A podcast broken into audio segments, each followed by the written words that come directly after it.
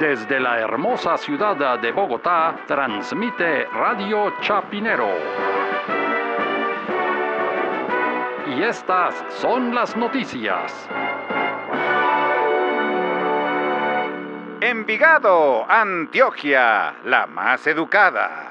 Pocos días le quedan al gobierno para definir si sigue o no usando el nombre de la oficina de Envigado. Más noticias cuando regresemos. ¿Eh? Pero, pero si Envigado es un sitio, un municipio que es famoso por tres cosas.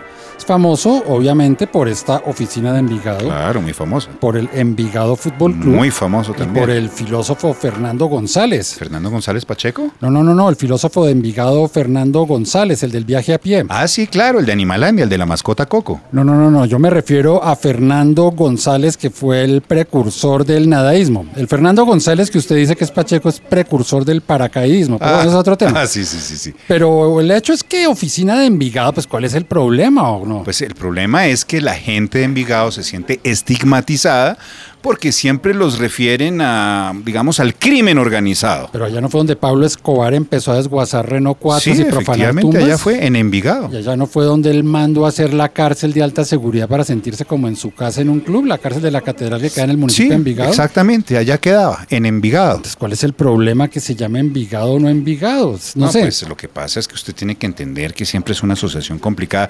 Lo, el problema realmente es que el gobierno no creo que sea el- el- la persona, la entidad jurídica para poder quitarle el nombre a la oficina de Envigado, porque eso pertenece a don Berna, que es el representante legal de la oficina de Envigado. No le pueden cambiar la razón social así porque sí. Y por ejemplo, en Suiza se han puesto furiosos el municipio de Berna de que un delincuente como Don Berna use el nombre de Berna. Pues que yo sepa, no. o el príncipe Alberto de Mónaco ha puesto una protesta de cómo así que el edificio Mónaco de Pablo Escobar se llama Mónaco. Que yo sepa tampoco. O en Italia la región de Campania ha expresado su indignación porque la hacienda Nápoles lleva el nombre de la capital de esa, de esa importante ciudad italiana. Mm, Pues no, no creo que hayan intercedido para eso. O sea, Además, entonces, que ¿cómo se va a llamar entonces ahora?